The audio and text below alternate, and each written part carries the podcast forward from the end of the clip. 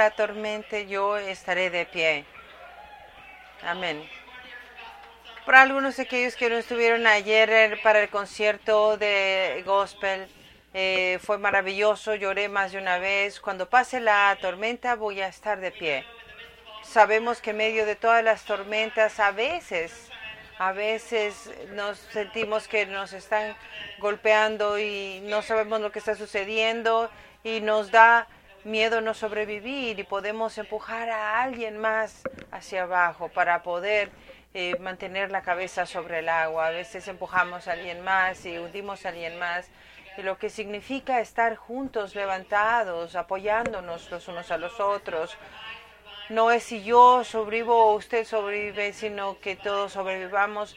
Si todos sobrevivimos juntos cuando pase la tormenta, Dios nos llama a que nos apoyemos, que apoyemos a toda la creación. Y a veces cuando pasa, eh, nos, nos atemorizamos, nos da miedo y hacemos cosas que nos ayuden y, no nos ayudamos en realidad ni a nosotros ni a los demás.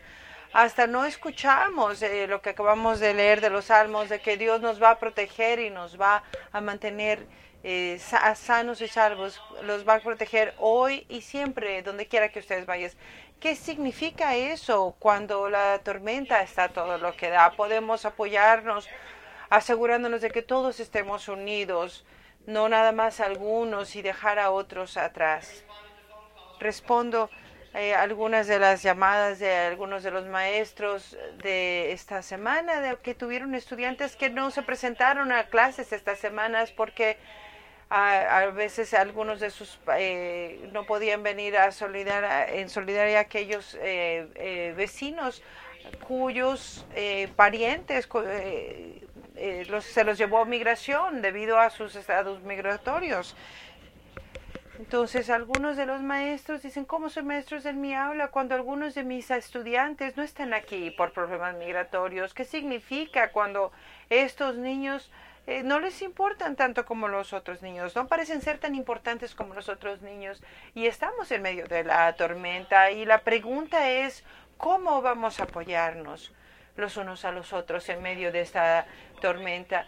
Ruego por estos maestros que están en medio de todo esto tratando de eh, representar a Jesús, aunque no se hable de la fe, aunque no se hable de Dios, traten de ser Jesús en medio de esa aula cada día, incluso antes de esto. Incluso antes de esto hemos estado hablando de lo que significa el excepcionalismo en nuestro país y los peligros del excepcionalismo, el, el problema de lo que significa cuando la historia anglosajona llegó en forma de puritanismo y se combinó ese sentido de que habían sido los elegidos de Dios, eh, de forma eh, eh, como anglosajones blancos y cómo entraron dentro de la historia. Y se hicieron cosas atroces a los nativoamericanos y también a las personas negras como esclavos, porque una vez que ustedes se la creen, creen que es cierto que el ser blanco es excepcional, o que se requiere que los blancos sean excepcionales, una vez que se la crean que son elegidos de Dios y son especiales y que nadie es como ustedes, una vez que se crean eso pueden hacerse cosas muy feas y se puede causar mucho daño. Esencialmente la definición de ser eh, blanco tiene que ver eh, muchas cosas durante la historia. En este momento es hasta un idioma el inglés como ser blanco. ¿Y qué significa eso de sentirse parte de esas estructuras de poder dentro de nuestro país? Ay, Dios mío, viene la tormenta. La tormenta está aquí. Y estamos en medio de la tormenta. ¿Y dónde nos unimos bajo esta tormenta? Esa es la pregunta importante que nos tenemos que hacer.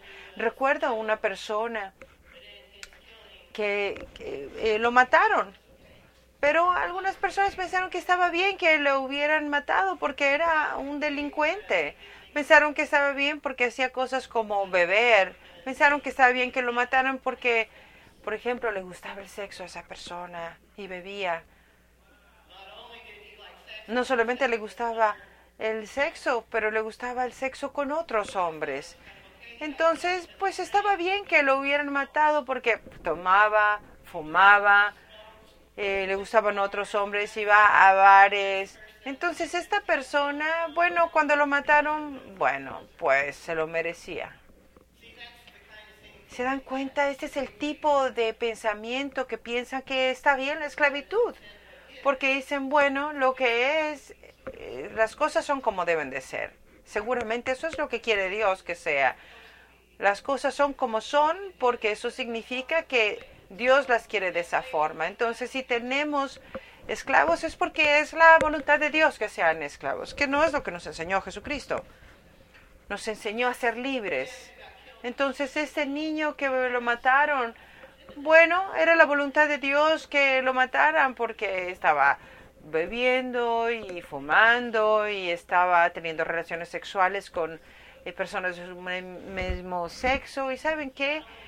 Que estaba haciendo todas estas cosas, pero además era un delincuente porque la ley no protegía esas prácticas. A lo mejor saben quién es, me refiero a Matthew Shepard.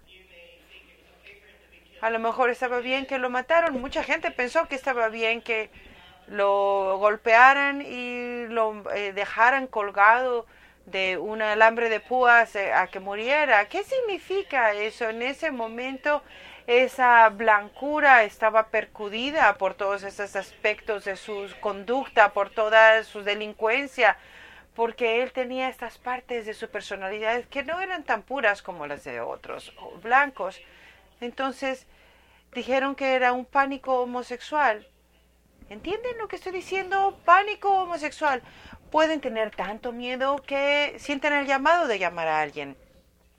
Pueden temerle tanto a alguien que pueden excusarse de eh, matar a alguien. Eso quiere decir que una persona lesbiana o homosexual esté en un espacio que sea puramente heterosexual y hagan algo que no deben de hacer. No sé, comprarle una cerveza a alguien, por ejemplo, o invitarle a alguien a algún trago. Y si es eso, entonces tienen derecho a matarlos. Si van al lugar equivocado y hacen la cosa equivocada, bueno, se merecen un castigo. Años después fui a una eh, marcha en Lake Erie, que es un lugar muy conservativo, conservador en donde se reúnen los eh, cristianos y si van ahí deciden ser gays ahí, pues... Entonces yo fui a Lakeside Assembly y como parte de nuestra marcha de nuestro peregrinaje, como le quieran llamar, tenían las siluetas de personas que las habían expulsado de, de la iglesia por una razón o la otra, normalmente porque eran LGBT o porque apoyaban a personas LGBT. También eso en eh, esta iglesia estaba mal visto.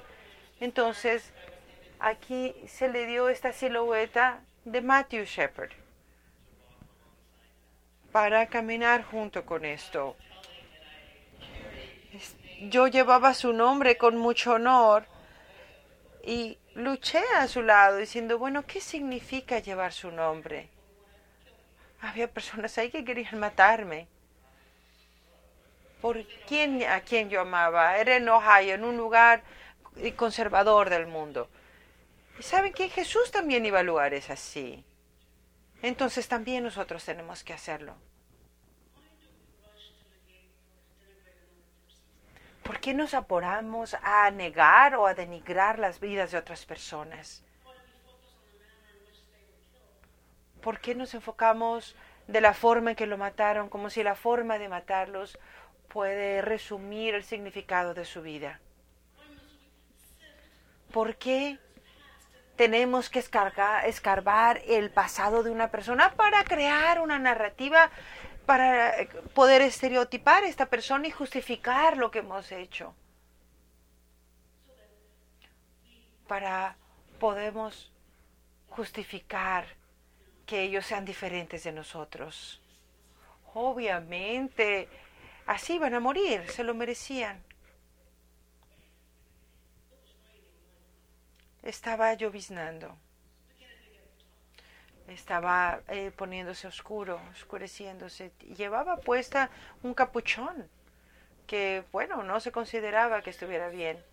Ah, llevaba unos dulces esquiros y una lata de té porque le gustaban los esquiros y le gustaba el té helado. Un señor que no conocía se acercó a él, le muestra una arma, hubo un altercado y se, se disparó un tiro y cae muerto un adolescente de 17 años. Murió. Muchos dicen de que él llevaba esos dulces y esa té porque si la llevan y lo mezclan con, con eh, un jarabe para la tos pueden crear un... Es cierto, es verdad. Es, es verdad. Se pueden mezclar esas cosas y se puede crear eh, un tóxico DINK. No estaba en su sangre esto, pero en cuanto a la toxicología, eh, puede realmente apoyar esa teoría. Algunos dicen que era culpable de fumar marihuana y tomarse fotos y, poner fotos en, la, en Facebook a los 17 años, eh, haciendo señas obscenas. A lo mejor porque iba caminando muy rápido. Otros dicen que iba caminando muy lento. Algunos dicen porque iba caminando sospechosamente. Yo digo que era un niño tratando de llegar a su casa, un adolescente, caminando, eh, caminando por el mundo en el cuerpo de un hombre negro. Estoy de acuerdo con el doctor, el reverendo Brown Douglas, que dice que sin duda alguna las pistolas en nuestra cultura de apoyarse son las cruces del día de hoy. Y creo que si escuchan con atención pueden escuchar los ecos de esos disparos, de la crucifixión, los ecos de estos cabilderos que programan que tenemos que protegernos a nosotros mismos, de aquellos que nos están eh, invadiendo nuestros derechos. Del otro lado de esas proclamaciones, los cuerpos humanos que creen que son amenazas de los derechos de los demás. Sin duda alguna, las leyes de esta cultura ah, para proteger estas culturas, estas formas de vida, de lo que ya están acostumbrados, encuentran todo lo demás que es diferente como una amenaza. Estas leyes negan la humanidad de aquellos que están en la posición de ser otros, de considerarse otros. Esas personas que no tuvieron ninguna otra intención, pero se les consideran otros. Las personas que están del otro lado de esta cultura mayoritaria. Y ellos son a los que se les crucifican en el siglo XXI son los crucificados de nuestra cultura, que hacen que sea muy fácil eh, sacrificar la vida de otros. El hacer esto no refleja el plan de Dios.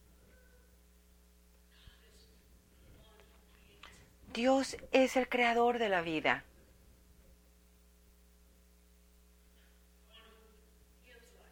Es el dador de la vida. Y el que da la vida no comisiona a que otros se lleven la vida, tomen la vida de otros. Y de la misma forma que los líderes políticos muchas veces justifican estas cosas, creo que nosotros colaboramos en las crucifixiones del día de hoy. Nuestro sistema epitomiza la humanidad de lo que eh, eh, Dios apoya. Él nos da la vida. No debería de ser tan fácil tomar la vida de alguien.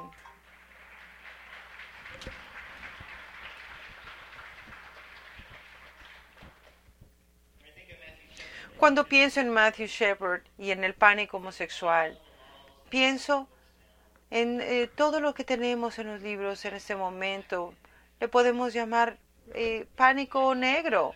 Puedo llamarles eso porque han sido el blanco determinar con lo que tenemos en este momento como ese eh, encarcelamiento masivo. Se le puede llamar eso. No debería de ser tan fácil matar a alguien. No debería de ser tan fácil. Cuando hay un gran porcentaje de nuestra población que está encarcelado tras las rejas, no debería de ser tan fácil ver a alguien como no humano. Ya sea porque no hablan inglés o porque tienen un acento o porque la piel eh, es diferente o porque creen en ciertas cosas o, sus, o porque sus creencias políticas o religiosas son diferentes. No debería de ser tan fácil deshumanizar a esta gente. Nuestro, el, el uh, arzobispo Tutu dijo, una persona es una persona porque reconoce a los demás como personas. Lo cito porque en realidad este es un reto. Una persona es una persona porque reconoce a los demás como personas también. Cuando ustedes no reconocen a, los, a la humanidad en los demás, ustedes se convierten en inhumanos. Cuando ustedes no reconocen a las otras personas como tal, ustedes dejan de ser humanos. Es un reto tremendo. Tutu nos dice que no puede esperar que la gente vea esta deshumanización mientras deshumanizan a los demás. La clave de esta lucha comienza dentro de nosotros, de cada uno de nosotros. Sabe y practica las escrituras de amor y sabe eh, lo que, eh, que es muy fácil deshumanizar a los demás, objetivizar a los demás lo fácil que es hacer esto. Y llegar, yo cuando fui a, la flota en Chicago del de, orgullo gay, que habían personas que se habían unido y hubieran dicho, ¿quién? ¿A quién se le ocurrió eso? Yo tengo mis estándares. ¿A quién se le ocurrió esto para nuestra eh, marcha del orgullo gay? Cuando llegué ahí a Chicago no me quería ni subir porque lo que tenían unas palabras abajo que decían humanos en ambos lados. Y pensé, no es suficiente ser humano.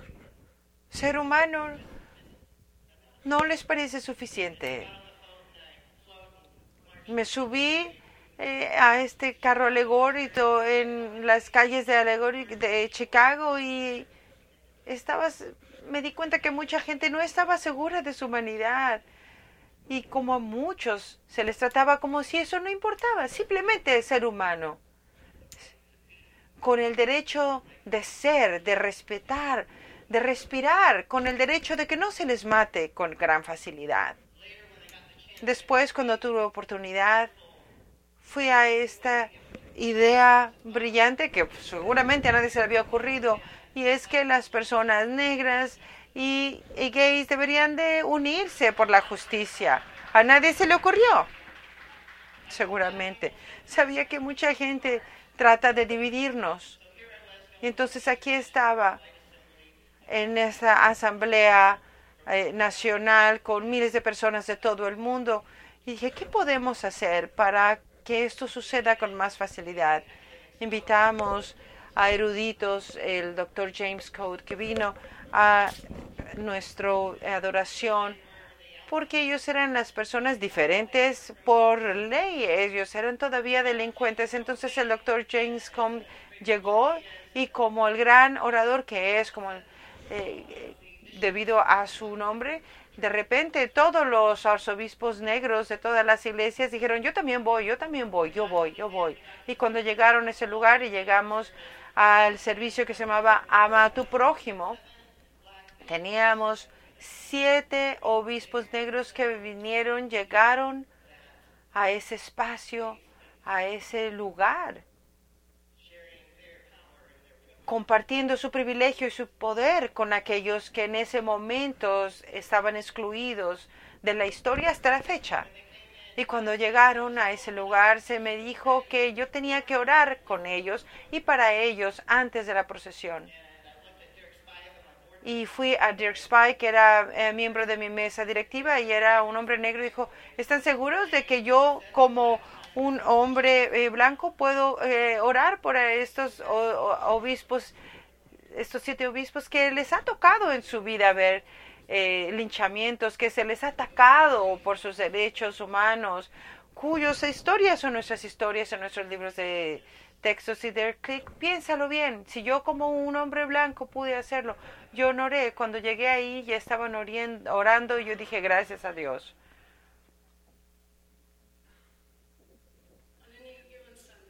En cualquier domingo, en alguna iglesia negra bautista, va a escuchar que alguien va a decir, llévanos a la cruz. ¿Verdad que sí? Así es. Eso es porque llegar a la cruz, sabemos que Jesús entiende nuestras vidas, nuestro sufrimiento, nuestras muertes. Lo que me molesta es que a veces el pastor nos lleva a esa cruz glorifican el sufrimiento. Y Dios no justifica el sufrimiento de los seres humanos.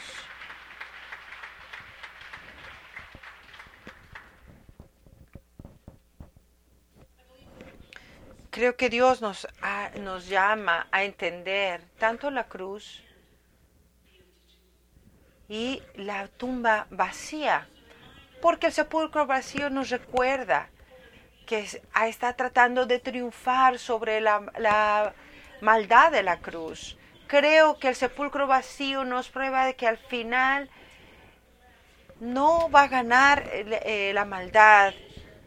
Hay un peligro en tratar de que encontremos sentido en estas muertes sin, sin sentidos, cuando la resurrección de Dios lo que señala es que no el significado de la muerte de Jesús, sino el significado de la vida de Jesús.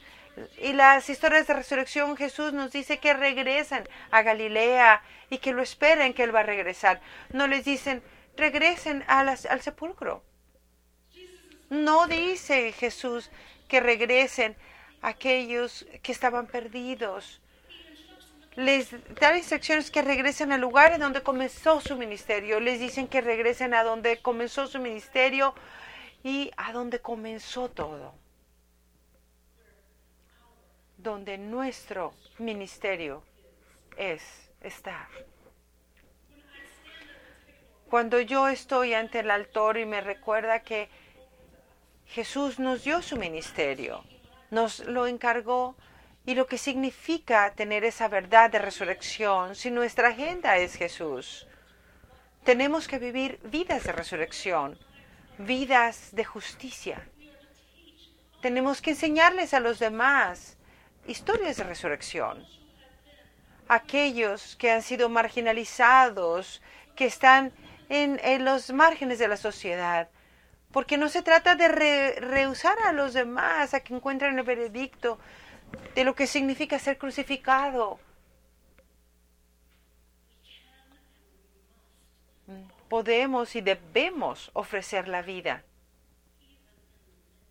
aún en medio de la crucifixión, de la muerte en crucifixión.